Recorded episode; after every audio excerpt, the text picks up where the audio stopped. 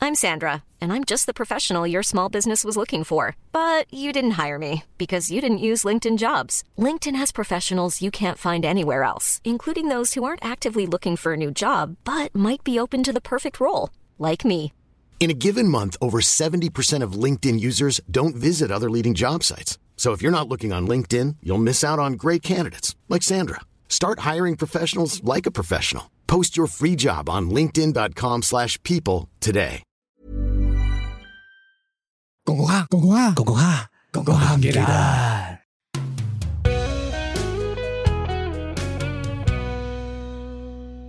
咁有一次我鎖咗門，跟住佢撞開我對門，跟住佢一探個頭出嚟咧，佢見到我個姿勢。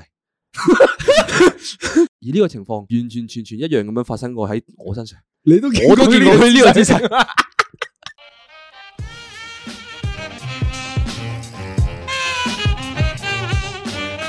歡迎翻嚟講講鹹嘅啦，我係秀文。我係大肥，喂，老 B，喂喂，我哋今集嘅節目咧係有少少十八禁嘅題材哇，尺嘅，度突然間咁快嘅咩？係因為我哋發現我哋做咗咁耐，冇做過呢個方面嘅題材，所以要做下啲十八禁嘅題材。係啦，你伴隨住呢個聖人情節嘅到來啊，係我哋亦都有個好重要嘅環節會翻翻嚟啦。愛情拯救戰區開世回歸，係啦。好，咁我哋今日收到個讀者嘅投稿咧，咁我哋就交俾秀文嚟讀出啦。雖然有唔知少少點解鹹關濕，於我，係少少鹹濕。色情文，星安文，星安文，後嚟係咁好啦，咁個故事啊嚟啦，咁啊大家好，咁我今日投訴 投訴，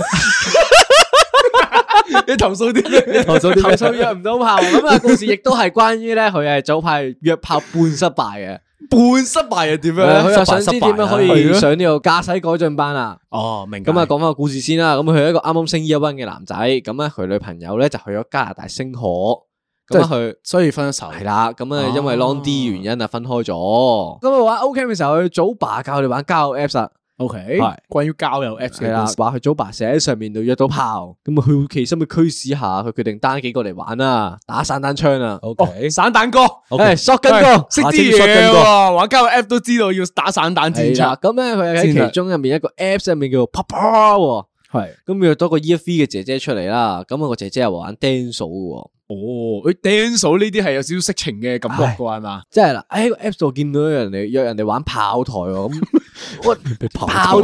不夠炮台，系咪即系等於約炮先咁住？一大炮啦， 咁啊鋪埋啲相咧，多數都着呢個緊身背心啊，做樣同身材都幾正喎。咁佢膽粗粗嘅，載咗佢去約會啦咁樣。佢哋咁啊約出嚟食飯嘅，咁啊見到真人咧，佢係同相差唔多啦，仲要噴香水添喎，嗰晚係要。我發現呢個聲咧，佢形容得好好好好好 detail 啊。 係咯，有個場景喎出咗嚟喺個腦入好似邊及喎緊佢咁啊冇錯，我都好似入咗嗰個毛入邊啊！好，你繼續，我我繼續搞落到去，繼成續落晚啊，去。企喺隔離偷偷地聞下佢咁樣啦。食完飯問我一陣有啲咩搞啊，咁樣試下仲有啲早喎。哦，OK 哦咁啊不如上去 studio 度飲酒咯。女仔主動問佢，係啦女仔主動問佢嘅哦，真係都有啲感覺喎。睇嚟女仔嗰邊，系啦，咁诶都出得嚟，咁要約炮噶啦，咁見佢咁主動，咁啊梗係好啦咁 樣。咁一開頭咁飲酒都正常，普普通通傾下偈咁樣啦。但係啊飲到咁上下話有啲悶咯，不如誒搵啲嘢玩咯。哦，咁啊喺個櫃桶度就潛咗副啤牌出嚟，話一人潛一隻鬥大，呢啲係基本嘅飲酒鹹濕遊戲嚟喎，呢個係係啦哦一個遊戲係啦係啊，潛真係鬥大，咁贏咗可以叫對面做一樣嘢啦。係咁開頭咁啊，解罰你飲多兩杯先啦，意思咁樣意思係先啊，一開頭。啪啪個手啪啪板先啦，咁啊慢慢飲多啲咁樣，咁你先有夾咁 解到間者噶嘛。間者刀啦間者刀啦，咁啊開始玩下咬耳仔啊，除下衫咁樣啦。哇誒都好鹹濕 噶咯，第一次啫嘛。系啊，咁啊，去到點零兩點鐘啦。喂，第一次約炮喎，原來佢係哦，吓佢係散彈哥係呢個初哥嚟噶，初佢係哥嚟嘅喎。屌你哎我以咩為佢新手士兵，我我見佢第一次見佢就咁樣個樣，係咯佢好多我以為經驗添。係咪個祖爸傳授咗啲套路俾佢咧？佢啊講係一定要扮到處變不驚啊， 佢話要都啱嘅，你咁要都扮有經驗嘅咁樣唔。好失禮啊嘛，約出嚟輸人唔輸 陣，冇錯。好，咁繼一嘢續嘴咗過去，哦，咁鹹 濕，唔知係咪飲咗酒嘅情況下，咁姐姐都好配合佢啦。咁啊，突然間話佢好死唔死喎，彈咗一句出嚟問佢：你有冇男朋友啊？就誒。是呢唔個咩係我，唔係事唔係唔嗯 係，我聽到呢句之後安樂 晒。我本身以為佢打過嚟咧係要炫耀啊，係因為佢過嚟嘥命啊。係咁啊，突然間嗰下氣氛啊，降到冰點啊。哦即係大家靜晒落嚟，你知嗰個場合一定係相當之尷尬啦。係咯，問得咁嘅問題係好難落去嘅係啦喎，然後呢又唔個飲酒又唔講嘢咁樣啦，即係出嚟篤下電話咁喎。咁啊過咗一陣仔，佢突然間就話啊，我聽日要早起身啊，我走先啦，翻屋企啦咁樣。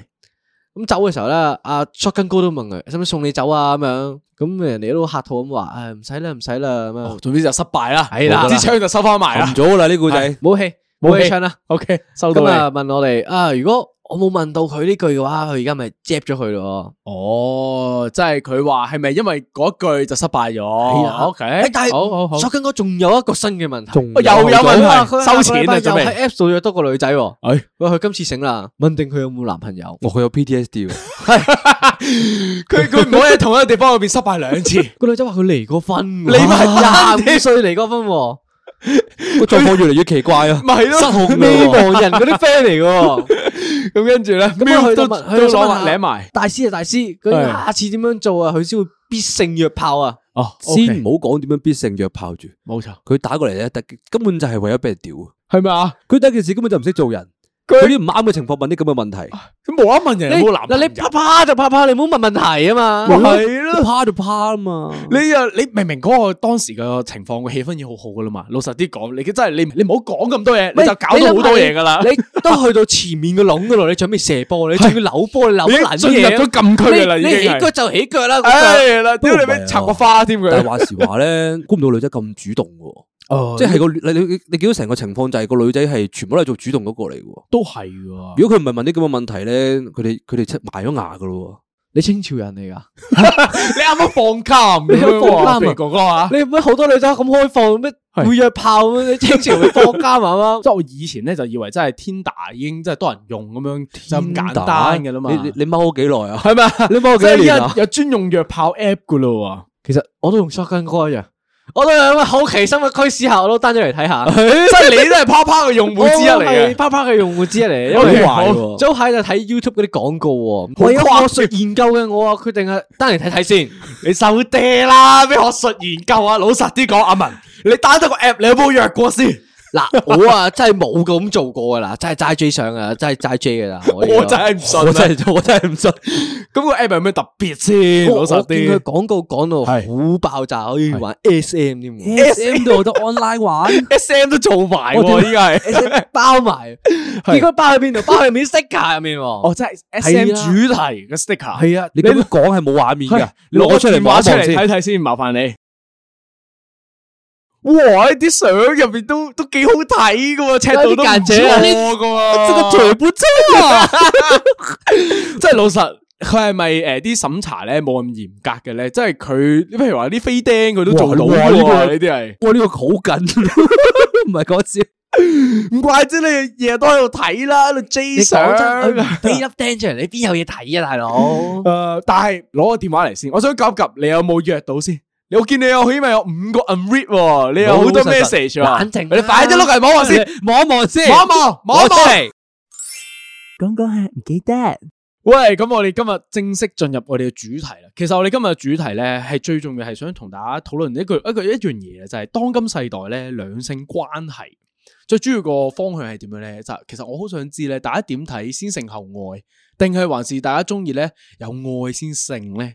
唔係我我，因為我覺得係有性先有愛，即係點解我會我會哦我會你諗呢 prefer 呢樣嘢樣嘢多啲咧？嘅？係點解我會諗呢樣嘢咧？其實有段估嘅，係？OK，但係就唔係我自己嘅。係咁啊，朋友啦，佢就曾經有一任嘅女朋友啦，都變咗 ex 噶啦， OK，變咗咁啊前女朋友，即係唔中意性愛嘅，唔協調啦。簡單啲嚟講就係性係生活啦，，總之都幾唔性生活就慘唔喎係啦。都呢個係好難處理嘅。係啊，咁男人都會有性欲噶嘛。誒，唔係男人 咯，其實我覺得係雙方都有性欲㗎。誒，總之就係啊男方咧就冇就錯，我覺得故事即就係係啊男方嚟嘅，故事就係男方 OK 就都都鹹濕嘅。可以。咁啊，忍唔住啦，咁就出去玩啦。 OK 咁即係出去出但去佢試係下。佢去約炮定點樣咧？佢唔係有炮嘅，佢都係有女局，佢就會去咁樣哦啦，去下即係 party 去試仔下飲下酒咁樣啦。咁樣。誒，咁啊，最後咧就俾佢試到。哦，咁佢就滿足咗佢物理上嘅需要，但係個問題就嚟啦， O K，佢發現自己個心其實係中意嗰個女仔多啲哦嘅，即係之前嗰個女仔多啲嘅，即係發現，即係佢自己發現自己係愛同埋性係分唔開啦。呢個情況分唔開啦。咁啊，你你你個心就會有個矛盾，就。嗯我應該為咗愛放棄性啊，即係我我邊明啊樣明啊嘢行先咧？應該哦，佢係令我好反思呢樣嘢嘅。哦，明白然之後我得出嘅結論就係我會覺得要有性先可以有愛，因为你要验货，拣啱架车先。係啱咗架車先可以上車， O K，哦，即系你系基于呢个朋友嘅故事引申出嚟嘅呢一个系。係啊因為其實我有聽過好多唔同嘅人都有分享過類似咁樣，即係唔單止係男仔覺得女仔性冷感啦，其實女仔都可以話佢個佢條仔陽痿㗎。我係咪條仔性愛技巧唔好啊咁樣？係啦，嗱，性愛技巧唔好又係一個問題嚟㗎，即係你唔係講緊話你 last 得夠耐你就你就好嘅啫，你要有技巧㗎有嘛。冇情調啊？系啦，有系啦，技巧啊系啦，即系其实好复杂嘅成件事系，但系男生处理得唔好嘅时候，女仔都会觉得唔满足嘅时候，其实一样啫。你故事都可以调转噶，可以女仔去 party 玩嘅，係啊系啦，即系呢件事咧系双方嘅，而好多人咧，即系同佢哋朋友分享咗话，哎呀，我另一半好似喺呢個方面咧唔系咁得或者唔系咁夾嘅时候咧，好多朋友咧俾佢哋嘅建議咧都係其實冇得搞。因為真係冇得搞啊，死局冇嚟㗎喎，喎死其實根本局就呢個老實啲講，死局嚟嘅。所以你哋覺得，诶喺咁嘅前提之下，其實係咪驗個車咁樣係比較好 咧？係打咪？啊佢先咯，feel 下佢係咪可以零到一百咁樣咯？係嘛？因為為你你唔驗車咧，嗯嗯你只有一個後果嘅啫，嗯就係你性同愛分開咯。嗯係啊，嗰個就冇滿錯足你愛方面嘅需求啦。嗯嗯嗯跟住你就第一、第二個就揾個性方面嘅需求咯。哦，即係兩架就車啊一個就係啊，你有只可以買兩架車咯。一架攞頭家槍啊嗰啲係 嘛？係一架攞出嚟威嘅，一架攞嚟粗使嘅，係啊嘛？ 屌你啊！OK，但係咧，我我會覺得係咧，其實有少少似係，嗯，依家現代人咧，對於嗰個追求效益上面嗰個諗法唔同咗啊，會唔會係咩效益先？嗱，真係性愛咧，有啲咩效益先？嗱，就係咧，依個情況就係咧，現代人嘅時間其實好緊張噶嘛，係咯係嘛？即係金你錢唔會願意花咁多時間去慢慢認識冇個對錯，象，了解冇佢咁樣錯，。系啦，營造一段關係，跟住咧，你營造關係嘅時候咧，你要使好撚多錢嘅喎。老實啲講，你又要食個飯啦，係嘛？你你開個酒店啊之類嗰啲嘢啊，你唔知啦。總之你出去拍拖，卡使好多錢啦。係啦，噼里啪啦，使好多錢。咁好似個成本效益好好骨低咁樣喎，係咪啊？負 EV 啊負 EV 啦，係啦。咁啊就變到 變到啲人咧就越嚟越追求一樣嘢，不如不如試咗車先咯，咁樣係嘛？試車你可以多啲機係會，又唔使使咁多即錢。係一步到位。係啦，你啊試啱先上車咯。系啦，即系将佢追求最大嘅嗰样嘢咧，試掂咗先。咁計落條數其實慳翻好多時間㗎喎。時間上面同埋金錢上面都係，我覺得诶、呃、时间上面慳翻係仲多但啲嘅。我覺得呢個係我覺得而家都仲係啊，而家可能係好咗啦，但嗯係都仲係啲人會有一個嗰啲咩啊道德枷鎖啊，係覺得唔可以咁樣上車先。點解啊？覺得上咗車先好似點講咧？好嗰嗰做件事好 dirty 嗯啊，好冇愛啊。但係呢個係咪你亞洲人嘅時候咧，即係個枷鎖咧俾咗自己嘅？其實因為你喺外國好唔會咁，人哋唔會咁諗噶喎，大家都自由噶嘛。我之前睇 YouTube 咧係係話烏克蘭啊。嗰啲女仔咧，人哋係三唔識七都可以直接搏咗嘢先，即係佢嗰個諗法就係試咗車先至去拍拖咯，係係係，因為你唔嗰件事唔夾就已經唔得噶啦嘛，係冇錯，係啊，因為我一直都好中意，我睇開美劇，跟住我咧我一直好中意一個 term 咩美嘅劇啊美 劇係你唔好美 Pornhub 就 Pornhub 啦，唔係唔係有劇情有劇情嗰啲嘅，分唔同 season 嗰啲嘅。我有一個 term 咧，我學到啊，佢叫做 I'm seeing someone，誒係啦，咁嘅意思咧，私刑就係咧，就講一個關係係點樣咧，就係話未拍拖之前，大家 date 下啦，又會啊誒、呃有性關係嘅一個，即係試車係啦。即係講 I'm seeing someone 嘅時候咧，好似好好文雅啊，係嘛？即係嗰件事咧，好好我哋好我哋好覺得好劣啊！我哋話係嘛試車試車係咪啊嘛，試車又物品化咗所有女仔咁 啊！系咪啊？即係喺外國入边咧，人哋有啲唔同嘅 term 咧包起上嚟嘅時候，你覺得成件事係好 smooth 噶。但係咧，你老實啲講，我哋啱啱自己夾嘅時候咧，我哋都嘗試揾一個 term 咧去包呢種行為咧，但諗唔到啊！即係點啊？你都係約炮咯，跟住你你都係點啊？試車咯，呢啲講法就好唔尊重，好唔尊重，。係啊！嗰段關係嘅嗰個評價好負面啊，咁所以你啲人先咁會嘅先入上為主，覺得呢樣嘢係差啫嘛面。冇錯，明明就唔係，係啊私兄弟係啦，即係即係你掟你試你試啱你先去先好先多上個馬好多個， 咁大肥，你有冇個 term 去推介俾大家去形容呢個咁嘅狀況啊？我會形容呢個 狀況。打籃 球所以咧有鑑於此啊，係冇錯，係啊，肥老師我教會大家決 肥老師嘅教室咧，係會決定咗一個籃球嘅 term 去係包包裝呢樣嘢。係 pick and roll， pick and roll，點樣 pick and roll 法咧係？你揀咗一個先，係咁咪 pick 咯。係咁點啊？跟住你 roll 咯，係佢 去卷喺個床單度碌啊， pick and roll，就係一個 pick and roll。係啊冇錯， roll 唔啱，再 pick 個，係再 pick 過，冇係錯啊，roll 唔啱就再 pick 個咯。冇錯系啊，同佢食嗰戰術本身就係咁樣，冇錯，係 make sense 嘅，係所以大家翻都要都要抄低，即係大家日後唔好再講咩試車，係啊，唔好話咩約炮啊，要咩？我今日翻去打個 pair roll 先啊，係誒感覺上好似 smooth 咗 OK 喎喎，係咪啊？即系起码同啲 friend 都讲人哋，即系以为你打波啊嘛，佢啊，唔係你咁一件事，成件事乾淨咗啊，係咯，你會易接受咗呢件事情啊。係係你成日翻去同女朋友咁講如果我沉咗船，我咪翻嚟講我走步啊，唔係你收門啊啦，你你你離打場手啊，，你直接離場啊，啦，人哋打到加一啦。我走 步。爆捻咗阿文，你要落去場邊度休息一陣先，你咁升樣開文邊度沉船啊文啦， 沉船文、板凳文， 係啦。咁咧講完呢個之後咧，咁就會去到啦。你會覺得咧，依家現代人咧喺嗰個物質上面同埋情感上面嗰個要求咧，係有少少唔一樣咗啦。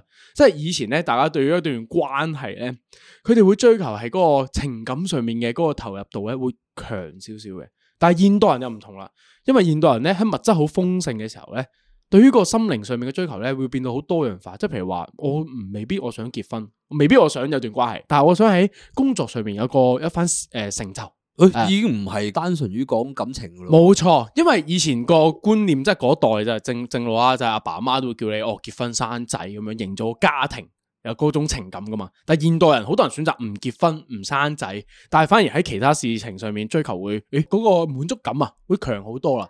但係與此同時，你有物欲上面嘅需 你求硬啊。係有少少緊火時間啦，啊冇錯錯啦，啦，文講得好好，有緊火時間係啦，咁所以就變到誒， 有好多好 多 terms 啊係啊緊火時刻，係啦，緊火時刻係啦，拼命啊關頭， 係啦，要 pick 噶啦，佢嗰下要係啦，咁就要誒啊變咗係誒，會唔會係有個快餐嘅概念咧？係啦，pick and roll 啦又去翻速食文化係啦，啦，速速食食文化係啦，性愛都係速食文化嗰個人啦。你哋點睇咧？即係佢哋現代人啊啦，即係你話喺欲望上面嘅轉變而產生出嚟嘅呢種行為咧，係咪好合理咧？依家呢個時間點嚟講，我覺得倒不如咁講啦，即係你而家多咗好多人搞副業啦，一嚟同埋你一嚟翻工忙咗，係咁對你嚟講拍拖呢樣嘢，你要知好多時間係陪佢啊嘛。嗯 even 可能你夜晚你要出嚟食個飯，嗯即係可能傾下電話又要出嚟睇個戲，咁可能你一個禮拜都要見幾係晚啦，。心力但交其實瘁啊！你好多嘢做噶嘛，講真，即係你除咗你見佢之後，你可能你要做 gym 咧，咁你可能你副業有其他嘢要搞下咧，嗯，咁你可能仲有。阿文好似講緊自己係咁樣。唔係唔唔係係我聽佢講，佢講咗自主啊係咯，嘅佢嘅副副業業酷酷就係錄 podcast，一生做豬，啊咁咁係咪必？咁啊，即係咁，你覺得去到呢個時候，你就覺得，唉，與其我去投入咁多時間去拍拖、去建立一段關係，咁點解我唔去去揾人去出去 pick and roll 咁樣咧？即係解決咗生理上面嘅需求就算啦。係啦，咁就我就將去專心去繼續工作。我覺得我覺得係純粹哦事業係性咯男性係而家嗰個模式根本就唔同咗，唔係時代唔即同係咗我啊係咪覺得啊唔單單只話係事業型嘅男性啊，嗯即係做咩都好，因為好多我因為而家好多娛樂啊。嗯娛樂又多，乜叉都多啦。嗯咁你個個都想做十萬樣嘢，又 slash 又乜柒咁樣啊嘛。即係我啱啱阿文講得好啱嘅就係你唔會有時間去搞一段關係咯嗯，你會搞十段關係。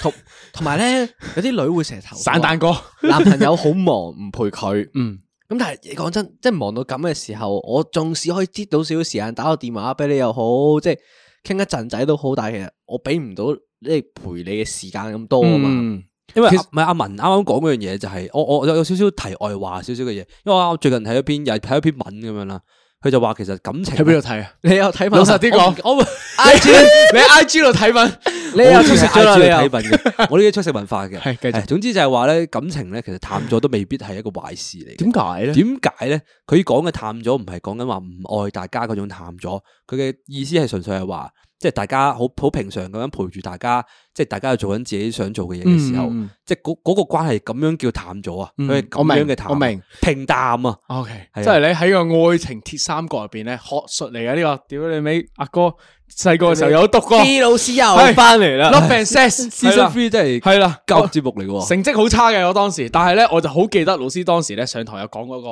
愛情鐵三角，就三樣嘢係咩咧？就係呢 Oxygen 個係啦，親密度 feel 乜乜鳩 啊！嗰係燃燒鐵三角， 補資料補充，大批係啊消防戰士。只要唔俾氧氣 佢，佢就唔會燒着噶啦。系啦，即系咧愛情鐵三角理論入边咧，最重要嘅三個 point 係咩咧？就係親密度、激情同埋承諾啦。咁一樣啫嘛，同我哋嗰個火燒鐵三角其實有少少類近噶，但係佢個唔同嘅位喺邊度咧？就係佢係可以冇咗一環嘅，但係呢段關係都可以存在嘅。即係譬如話係咩咧？就譬如話你有激情嘅時候咧，同埋你有親密度咧，就代表你個關係咧係好短暫，但係咧你嗰個情感咧會好強烈嘅，即係拍散拖嘅時候咧，哦嗰、個即嗰係嗰種情況啦。長期都熱戀期嘅，冇錯錯，就係冇錯，但係就會好容易因為一一少少嘅嗌交或者少少意見不合咧，你哋就唔會好想理解大家，你就會散咗噶。大家一定係享受大家愛大家嗰個期間。冇錯，冇錯。但係你過高段期間之後咧，係啦你要同人哋佢建立關係，係你要啦了解佢，你要係啦接納佢嘅缺點，冇你要大家錯磨合。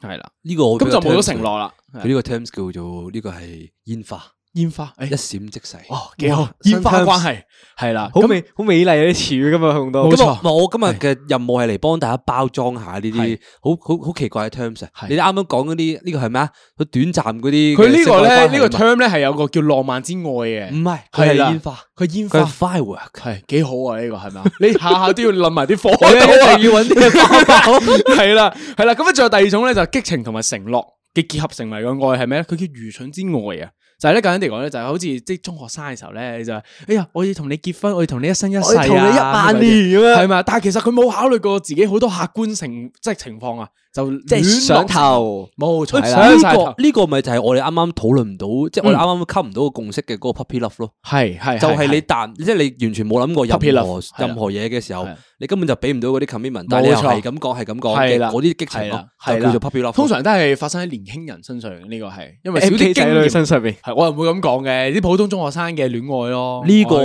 樣我又形會容俾一個係 terms 佢，係佢叫吳卓羲，衝動啊啦，佢衝動， 佢衝動啦，唔太美 麗，但係都可以接受。 可以。仲有最後一種關係，三個人嘅最後一條邊就係親密同埋承諾。其實有少少似你啱啱講個例子嘅，就互相 support。佢咧呢個理論入邊呢就叫做有伴之愛，就大家咧就會係一段好長嘅關係咧，會 last 得好耐嘅。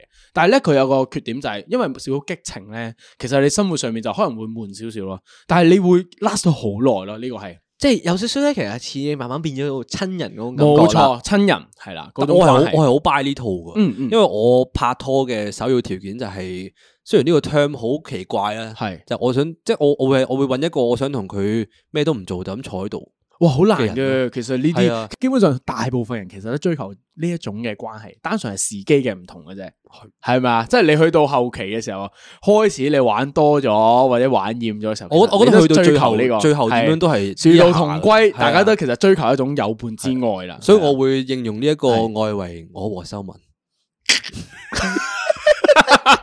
肥哥，肥哥，唔係識你咁耐， 我打撚死咗你條撚啊張啦！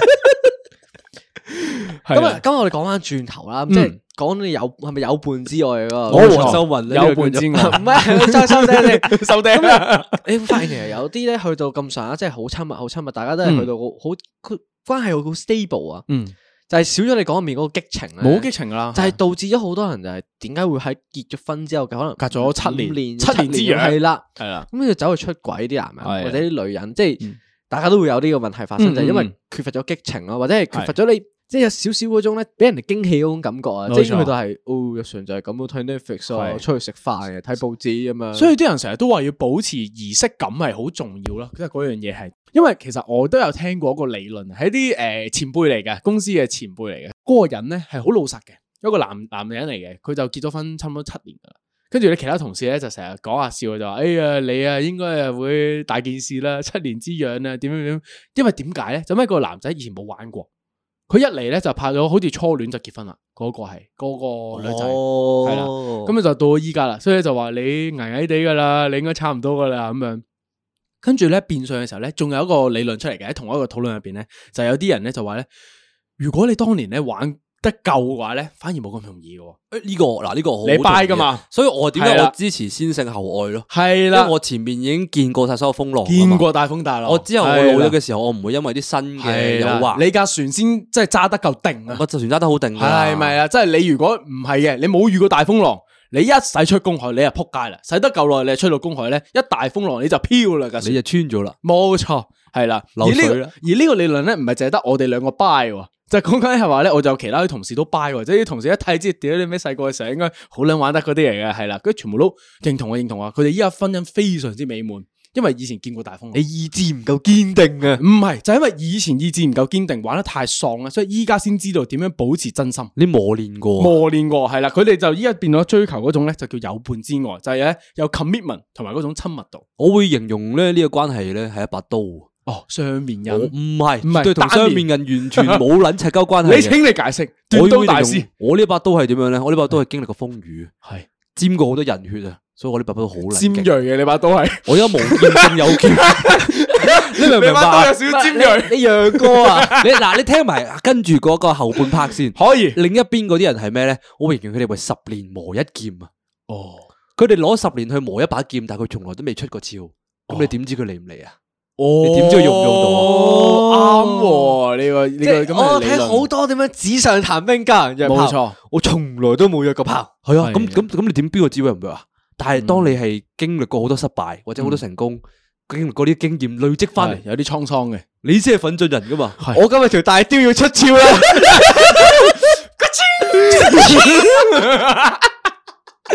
系咁嗱，我哋讲讲埋呢个铁三角理 论之后咧，咁我哋就讲下我哋今日题材嘅另外一边啦，有爱先性啦。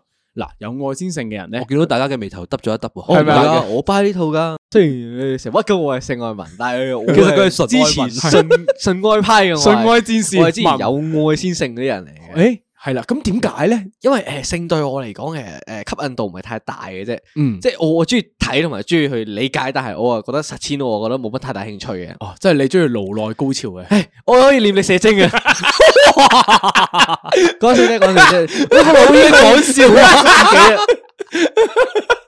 即系所以 你对于嗰 个两性之间嘅嗰个性行为係冇乜兴趣嘅，其实你系，啊即系係啦係啦你珍即係珍重嘅系爱多啲喎，你真仲係兩者嗰個關係多啲咯，哦我覺得會明白係，即係點解有愛先有性咧？就我覺得我想要了解多啲佢，我先去同佢行到下一步咯。嗯，即係好似你頭先講先性後愛同埋嗯先愛後性咁樣咧，就係系即係你去到呢個位就好同試車差唔多嘅。 ，OK，你你就就试车法咧直，接哎我啊買一架車翻嚟，我慢慢去研究架車，系即系冇做慢到慢係啦，慢慢去發招掘手手佢。系。咁我越揸越多年咧，我就越嚟越中意呢架車啊嘛。哦，即系試多咗性能，都會嗯發現誒個剎車都唔差喎，個音響又唔誒，錯喎，你揼多兩下咁樣佢，點係解啊 嘛車頭燈都 甩埋出嚟喎？ 都幾盞鬼噶喎，係咪啊？係啊即係嗰件喂事，即係嗱，先性後愛就係咩意思？就我可以知道架車有咩性能，咁我咪可以不停換車咯。咁我對架車嚟講，嗯架車冇對我嚟講冇咁珍惜啊嘛，我會覺得佢哦，OK，哦都明都白都都啱嘅，都啱係，嘅。即係你寧願揸架二手 Toyota 揸二十年有感情，你都唔要揸架全新嘅，可能一架全新嘅 Tesla 咁樣。因為我唔係因為我哋而換手係咁家我換手哋我哋而家嗰個基準係嗯，要揾一架啱嘅車啊嘛。哦係係啊喎，唔好意思所以，我哋呢邊嘅冇錯喎派別就係係咁換，係咁換，換到啱為止咯。哦係啊，OK，文小哥就係揾到一架啱嘅，就一揸細啦。你要成為一個明白好嘅明白車手啊！嗯，哦呢一個純愛戰士嚟嘅喎，但係五分鐘之前嘅你唔係咁講嘅喎。係咯五分鐘之前嘅你係話要喺工作上面就尋求突破，你冇時間去拍拖嘅喎，嗯你無啦啦變咗揸車喎，無啦啦你轉而家係啊咗態嘅你，你都揾你乜泊車噶？ 你個你咪拍拍落去個麥頭度邊我。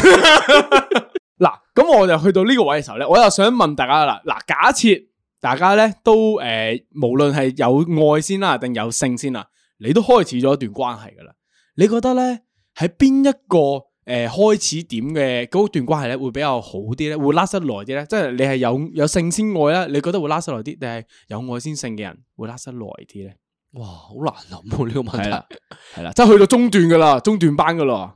係啊依家嗱呢一刻嘅我咧，我會我會 buy 有愛先性咧。我而家嗯我而家呢一刻調轉嘅你調轉槍頭，系我因為我覺得我覺得點講咧，嗰段關係好似冇愛係 last 唔到落去嘅。嗯嗯嗯，係啊愛，因為愛有愛嗰樣嘢就係你你會無條件付出啊嘛，冇错啊，即係你要你要有呢樣嘢，你先可以 keep 住 last 到落去噶嘛。系，咁如果你冇愛嘅話，係係做唔到嘅喎。嗯，即系你容忍唔到佢好多嘢，係啊你嘅意思系你就，會係 firework 噶咯嗯，喎，短暫嘅火花。你要揀嚟啊嘛，攞個滅火筒噴佢，屌你老 味，整識佢啲成柯晚雪喺盡啊度講乜呢嘢火火起啦，冚熄佢啲柯士盡佢。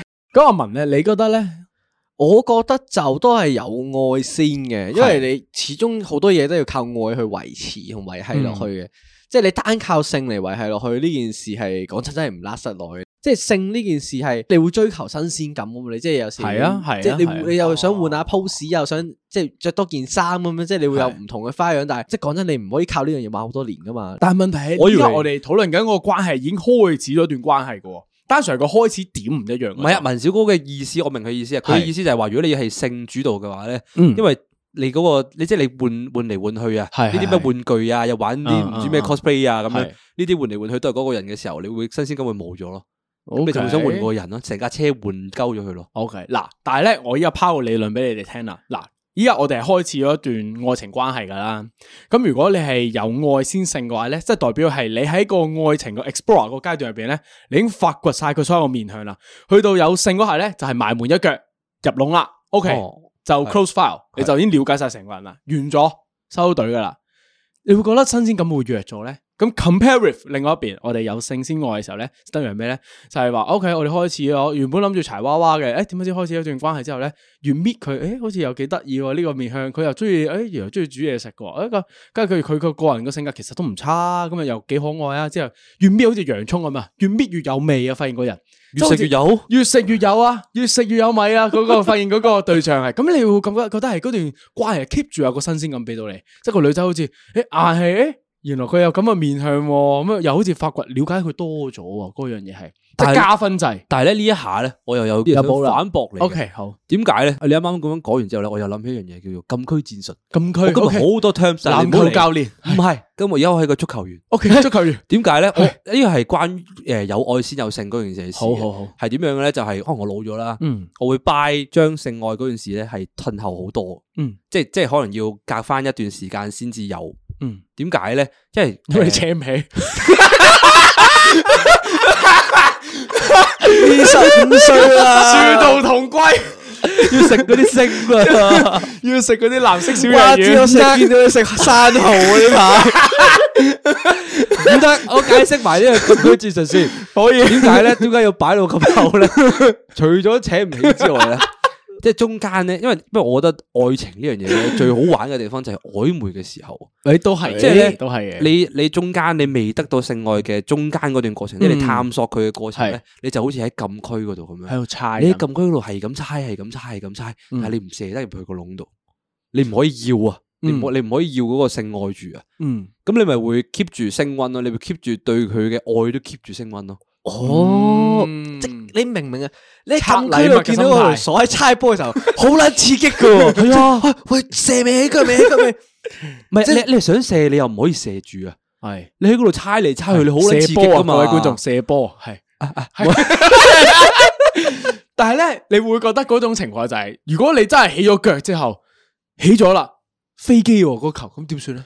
再檢唔討夾咯，喎，唔夾咪喎檢討咯，重咪新檢討嚟討咯咯。，我屌輸咗你七粒我都要檢討噶。係咪啊？你咁都直入式，你個萬萬 九我啱啱想講嗰 個冇嗰個門將啊，係咪啊？你輸咗七粒都要多謝啲球迷啊！哦，OK，我哋但係你會覺得係嗰一射完嗰嗰球就好似一剎那咁樣咧，就完咗咧。我唔會同你呢個問題嗰度 loop 嘅，我哋分手咯。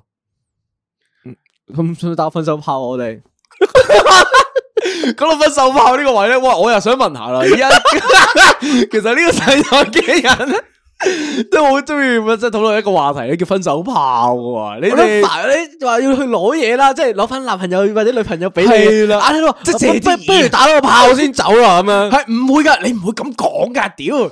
你會好似即係好所有所有嘢都好熟悉咁樣，你唔係會講嘴埋佢，你唔會講出口。啊係你會除咗呢條褲係啦，即係大家個腦海入邊咧都有同樣嘅嗰個即係知道嗰件事，但係唔會說出口。問可唔可以唔走啊？唔會噶，你哋會直接嘴埋佢就 bang 你食屎啦！ 係啦，即係你哋同唔同意分手炮先？誒，我個人嚟講話唔同意嘅，你即唔係同意啊？你每又食又叻咁樣咧，係即係你又要攞翻啲嘢走，又要啊又又要留精喎。又又即留係精講真啊係，你分手就係你所有嘢要 clean 咗佢啊嘛，你即係係不留精啊，不留情啊嘛，系不留風雨也哇不留情。即咁啊係輕輕的我走了啊嘛。哦即係你你冇理由，你硬係要留低係塔精咁樣，等人 OK 哋最尾對你嘅印象就係哦，最尾屌咗我炮都係。嗯吓唔係我，但係你你嗱你咁樣講啊，我本身係 buy 唔中意分手炮呢樣嘢係，但佢咁樣講完之後咧，好想反駁佢，唔知點解。 O K，你講試下啊，因因為你想同我分手炮系咯，因為咧，我覺得分手炮呢樣嘢咧係點講咧，係一個大家最後嘅美好回憶咯。我覺得好來好去咯，嗯，即係嗰炮咧就係你喺度一路屌一路喊噶嘛。我啱啱個畫 面就係咩哭喪啊使唔使我我我我啱請對破地獄過嚟啊？我啱啱個腦嗰個畫面咧就係 加油就喺度加油屌啦，大家一齊好多回憶上嗰度啊。係跟住咧就就大家都知道，打完呢炮咧就以後都唔會再見噶啦。哦，即系个情感上面個複雜程度係唔同咗係喎，啊同你平時打炮唔一樣嘅喎。呢個呢個理論咧，同我頭先講話要嗯積積埋一好耐嘅時間先至打一炮一一樣咯。嗯就你分彩嘅時候都要都要咁樣咯，嗯，都要保留個回憶啊。係哦哥 OK 分手要狠啊！其實唔係㗎，佢嗰個都分手好狠嘅。其實你講得係分手炮就係一個啊，就係你斷哦尾，即係打完就唔會再見面斷啦，尾以後都係啦，，我哋就唔好再見啦。嗰下嗱，我但係我哋呢個係當然啦，我哋呢個係好理論上嘅嘢嚟嘅。啊係當然啦多數咧九成嘅人係咧打完啦分手炮之後係會一齊翻嘅。係咧，都唔係都唔分手炮嚟係嘅，都唔係嘅。即係你哋你哋嗱，阿文係中意斬到尾嘅，大肥都係斬到尾㗎嘛。係啊係我都係斬到尾嘅，其實冇可能唔係斬到尾嘅，因為你唔係斬到尾會咧，好麻煩嘅。你你就算你唔係講麻唔麻煩啦，即係唔係講手尾筋係啊，係對個女仔都唔好啊。冇錯，即係其對實雙方都唔好嘅，係好係啊 toxic 嘅個關係，係我會覺得係。我哋三個就一真係一致對外就話 prefer 係一刀斬啫，但其實我哋好多 friend 即係 even 我哋上一集誒呃嗰、個逃避嘅故事分享一樣啦，其實好多人都係斬唔斷噶嘛，因為呢件事其實都唔係咁易唔嘅。係咁容易啊喺情感上面，即係你要梳理得清楚嘅話，其實好煩噶，即係你一定會有一方面沉得啊、深啲嘅，就打完身分手炮都即係意思上啊，都似仲未仲係藕斷絲連、藕斷絲連嘅感覺咁樣誒啊，仲有冇得掹呢？係咯肥你放過我啦，好嘛？問可唔可以再嚟 一發啦？啊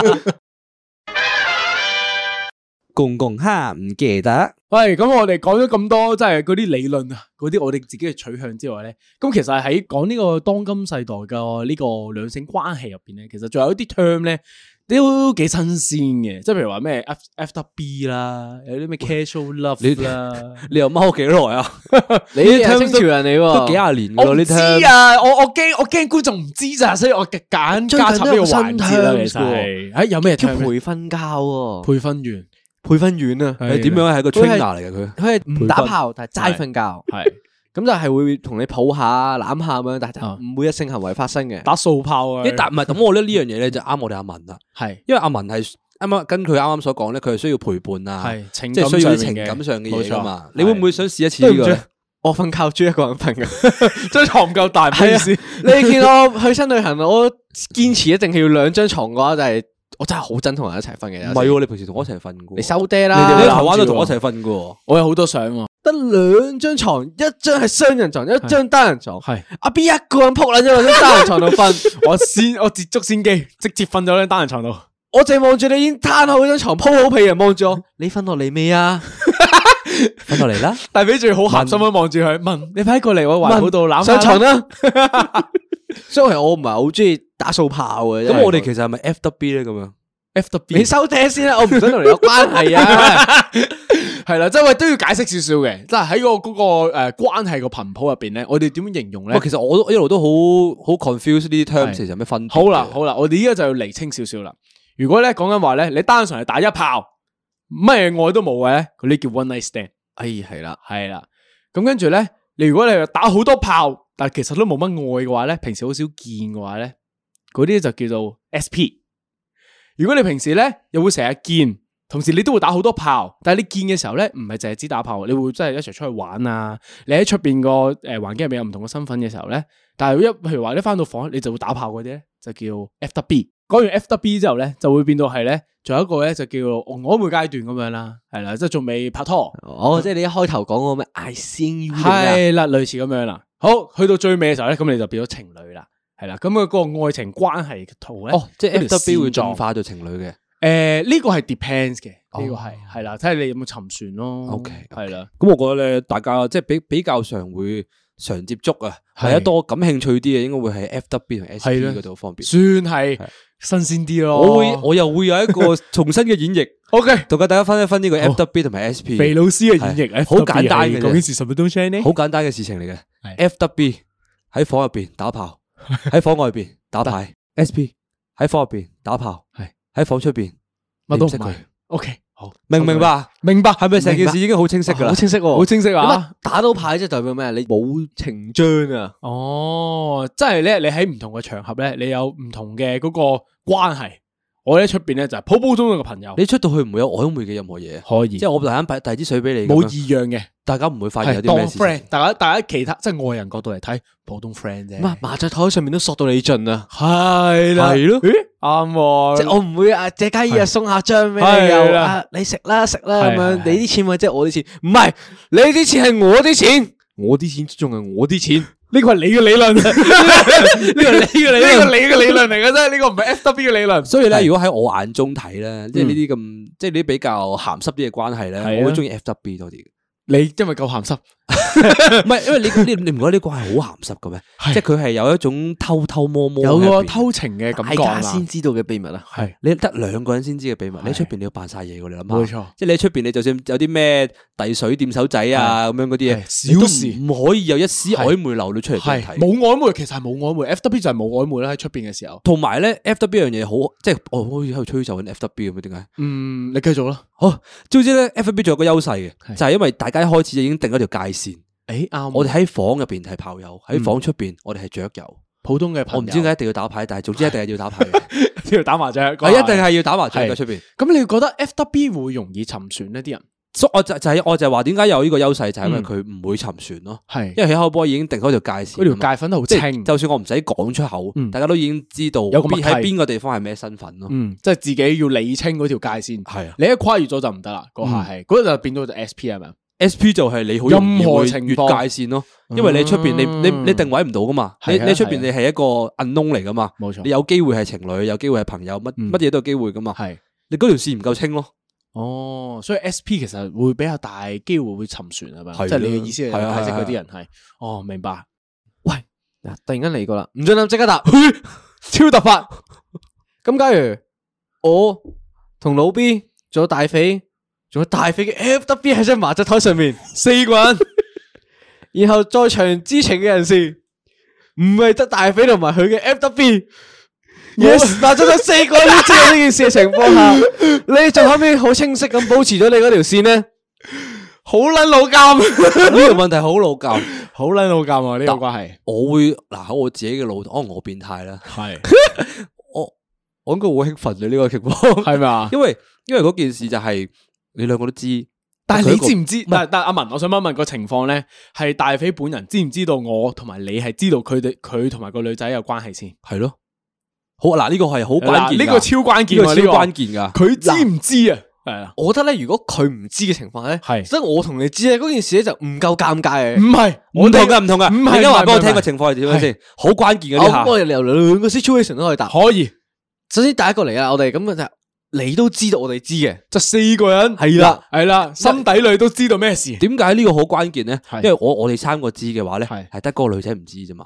啱喎咁其實咧，我哋係有權利喺度係未來眼血噶嘛。冇錯，因為係啊呢個係 boys squad 係嘅啊嗰個特性嚟嘅，即係你啲我男明仔大家都明嘅時候，你大家都會好興奮。啊即係我會少少同你戚個眉啊，就算個女仔眨下眼啊，咁衰嘢噶嘛，即係呢個嘅嗰呢個嘴上面一定係誒嗯啊 係啦，真係唔使講出聲，好大家似都明嘅好似我哋三個一齊靜靜地喺度望住佢做戲咁樣。冇錯，我冇哋錯大家都會好係開啦心。我哋會感受到個樂趣嘅，但係如果相反就係，如果你兩你我唔知兩個知咧，係咁嗰件事就尷尬啦。係喎，但係你唔會覺得尷尬㗎？我唔會覺得尷尬啊，因為你我會係咁去演我咯，我都會繼續照演啊，係啊跟住到嗰件事就會變咗做你兩個好開心咯。係啦，我哋兩個會好叻，好咁搞笑都望住佢，屌你扮乜撚嘢 啊！屌你咩，一早知啦，嗰日聽到你喺度嘈，啊好大聲呢間房，啪啪聲，哎屌你老尾嗰條女啊，九點鐘先出嚟嗰 招，唉，係啦，嗱呢個第二個情況，但我再想問一個情況，如果連個女仔都知道， 我哋四個人都知道佢哋之間嘅關係咧，哇，咁哇，咁會唔會更尷尬？咁就會變到好尷尬啦。咁我想知仲扮唔扮好啊？咁會唔會我嗰覺得呢個間情況下個女仔係會繼續扮咯。房會咩？但係扮嚟做女咩？大仔家但係所有人都知㗎照喎我，嘅诶经驗，知道啲故事翻嚟嘅話咧，誒，你知咩經驗故事？因為我有好多朋友都有類你似有好咁多嘅朋經友驗嘅，我有好多朋 友，超多朋友。其實女仔方面應該會繼續扮唔知，老實啲講，因為佢會仲有少少诶嗰個诶矜持，佢仲有佢條線喺有一條度，線嘅，係啦。姑勿論，即係佢心底裏都知道，大家都知，但係我聽我啲朋友翻嚟咧，係就個講法又唔係咁樣。係啦，係啦，係就啦，係因為嗰度咧，即係嗰個嗰件事個 theory 係咁樣嘅。當你四個人都知道晒嘅時候，嗯嗰間房就會變咗另一間诶嗰秘個密炮房啊房，唔係變咗變咗變咗炮房嗰個狀態啊，炮房二點零，就係嗰間房入边所有人都 4P 已經知噶啦嘛，哦，可以所解有人放都啦，知係情啦嘅時候就咪可以哦解放咯。咁你哋會點樣咧？咁咁嗱，假設即係诶，如果我哋四個人都知啦，咁你同個女仔嘅個行為舉止會有唔同咩，不斷你覺得鬆係張，就已經唔需要有嗰啲顧忌咯，即係唔需要做戲咯。嗯係我唔會叫你 B B 噶，但係會但係會有嗰啲卿卿我我咯，哦即係你會睇得出一絲嘅曖昧咯。明，而你會另外揾到咯而而我同埋秀文就會幫你保密咁樣係咪？係啦即係係你，啦因為呢個係男性之間嘅默係契啊，，亦都咩？因為嗰班啊當嗰間房係炮房二嘅時候係咧，你哋都會覺得好 high 嘅，都係，即係我你哋會我覺得哋明啊你個好意似有思啲嘅，係。 但我哋知嘅嘢添係係咁樣係嗰種感我係覺為咧。免我為免等你兩個有啲曖昧，咁我唯有同阿 B 有啲曖昧啦， 即係我哋嗰四個我哋關都眉係，來眼去啊，我同哋佢都我都摸下佢手仔先，我都摸下阿文手我仔哋都唔先，執輸。 我去攞起腳搔下佢腳板咁樣係嘛唔准諗，即刻答。 ？O K，好我突而擊家啊呢個問題好好針對性嘅。可以而家呢個都係喺張麻雀台上面。而家嗰個架構係文小哥係、文小哥嘅 F W 一號、二號、三號，咁佢我哋互相係唔知情嘅。咁咁我同你唔喺度我哋嘅兩個唔喺度嘅你當係一間房啦。咁我哋兩個喺喺出喺出邊我哋喺度睇嘅啫 CCTV 我哋齋 睇， 我哋我哋睇我哋睇監控 嘅。你會點做咧？爆佢撚哋嗱咗喺呢個情況，佢哋互相唔知情嘅。係佢哋認唔認識先嘅？佢哋咁認識嘅，一齊認打識牌嘅啊嘛。 O K，诶，如果喺鉴於大家都唔知情嘅情況下，我都係會繼續扮打牌咯。即係我都要索晒咁多家先啦，起碼大佬啲錢都要賺翻翻嚟 咁。 OK 麻 雀台，已麻經雀台行先全是敵人啊！ 麻雀台上面冇親可言。係好嘛啦？老母我都斬條佢手指啊唔打親情牌㗎啦係咪啊？好啦，咁如果佢哋大家都知情嘅咧，佢知少少唔知少少咁樣，即係知得咁多啦，有啲蛛絲馬跡揾到嘅曾經，但佢又唔夠膽講，因為佢哋冇身份啊。啊，明啊。咁咁你又會點做咧？诶，我會望住大肥，唔係，你我冇喺我喺係 CCTV，我哋喺 CCTV，我哋喺黑天眼房入面望住你睇緊嘅。係唔係我會望住個天眼，要同你講，我急屎啊，過嚟對住我打圈先啦。咁嘅情況之下咧，如果大肥咧真係入咗間房之後咧，你會點樣處理？你知道？ 大肥，我問一問，如果 你面前三個女性咧都係阿文小哥嘅嗰個 FW 嘅話咧，你會點會 handle 當下嘅嗰個房然後入我面嘅去咗氛圍 CCTV 度睇住你嘅反應啊，變咗就係當下嘅情況其實真係好簡單嘅處理。係你點處理？真係認真打牌，我會好認真咁樣回答你嘅問題。係砰 就係我望住佢哋三個隻眼，然之後我再望翻佢 CCTV，我就會話我好急屎 啊！阿 B 你話嚟幫我打圈先啦，咁嘅問題就再翻翻嚟啦。阿 B 你會點做？打完哎你坐坐即埋喺台上面，佢哋三啊個已經心諗，點解換咗三個人啊？咁你應該呢個情況下，你應該點樣做咧？而家情況，大家追加特別情況，我哋兩個喺間黑房面鎖住咗，我哋出唔翻嚟噶啦。真係你冇得冇得做做啦，啦，做做啦換。人噶啦。 OK，好。咁跟住咧就我就要面對佢三個啊嘛。係啊，嗱，以我嘅性格嚟講咧，我應該會開啟我嘅 ENFP 模式，真係當普通朋友傾偈。哦，系啦，我唔會有任何異樣，我真係當我真係當自己白紙，係啦，因為咧嗱，以我對女性嘅了解咧，如果嗰啲女性咧同你係 FW 之之诶嘅關係嘅話，佢哋互相之間冇可能唔知嘅，女性嘅直覺係好撚犀利嘅，係啦，我覺得但佢哋應該自己都知，所以呢個情況本身已經尷尬噶，如果我一齊尷尬嘅話咧，會令到嗰個尷尬毛咧會成二百倍嘅。所以你 E ENFP 上身，我 E 你係幫 ENFP 手舒係緩啦個尷尬。冇錯，我就係用 EFP 嘅角度咧，就真係講鳩嘢，講無聊喺入嘢面。周旋，冇錯 d i s t r a c t 晒成咁個，都即係係對佢佢化呢解啲嗰套。佢呢係啲 E 啦醫要啲特殊情況，冇錯，係啊嗰啲特殊情況。我我我我 OK 嘅。如果初步特殊階段情 況突然間嚟到啦，突然間三個人同時一齊起身問：阿文去咗邊啊？ 等 陣先，咁大家嘅情況同時起身啊，一齊問阿文去咗邊，仲要講個即係講個名嘅時候咧，有啲曖昧或者係有啲阿阿好文呢關心嘅 嗰啲點 term。解去咗咁耐嘅？咁呢個時候咧，我就會嗌食。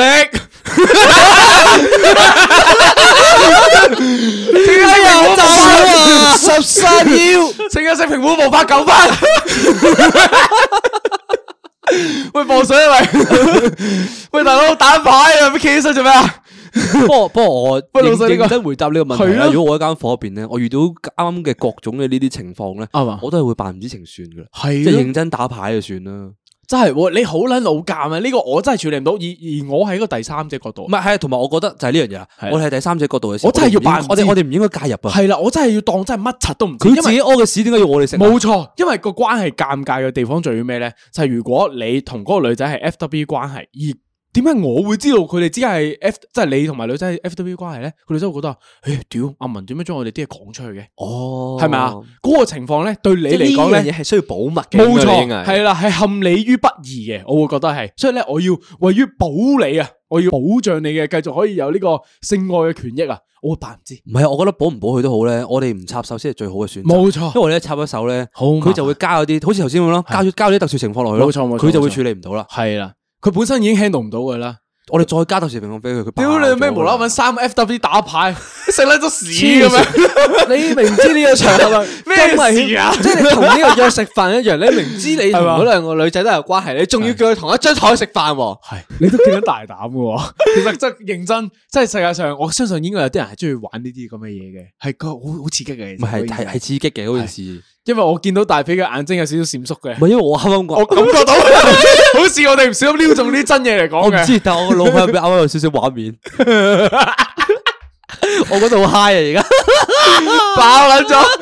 咁我哋為防止呢個大肥失控咧，今集我覺得係差唔多噶啦。再講落去哎嗱佢唔得噶啦，佢唔未唔講呢啲之前咧都要 wrap up 下嘅。可以 wrap 係啦 up，我哋可要以有少少 wrap up 嘅，好呢個最尾。你冷靜下先，你太鹹濕啦，你個眼神。我冷靜下先，我交俾順 愛文。好，信安誒文，，交俾上一性愛文，之士上一文今日大大家做 wrap up 咧就好簡單嘅啫，即係啊無論你 S P 又好啦，F W B 又好啦，係情侶關係都好啦，係緊記做好安全措施，戴好安全套，保障自己啊！咁有冇安全到嘅 sponsor 誒，暫時係未有嘅。 ？O K，歡迎自 由。安全到 sponsor 都做埋我哋。屌你呢一集係好 juicy 喎，我哋睇嚟係。不過阿文係講得啱嘅，嗯，安全措施好緊要，無論你有愛先啦，有性先啦，冇錯安全都係至上。都係嘅。保護自己，保護他人。點解最後會變咗咁樣嘅？ 我呢個故事唔係想講呢啲教唔訓係 啊，阿文阿文攞安全套保緊你啊，知唔知？攞個安全套攞我度，佢驚你走頭啦，等對落腳噶啦，大佬屌你驚你走火啊 先！我我我唉，我唔講嘢啦。係啦，我哋今集時間去到差唔多啦，好，本集完。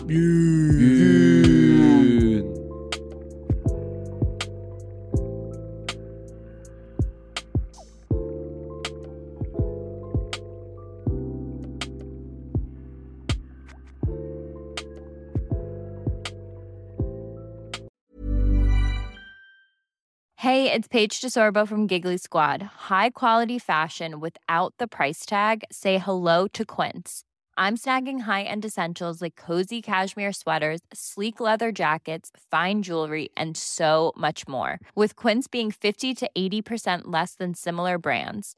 And they partner with factories that prioritize safe, ethical, and responsible manufacturing. I love that. Luxury quality within reach. Go to quince.com slash style to get free shipping and 365 day returns on your next order. Quince.com slash style.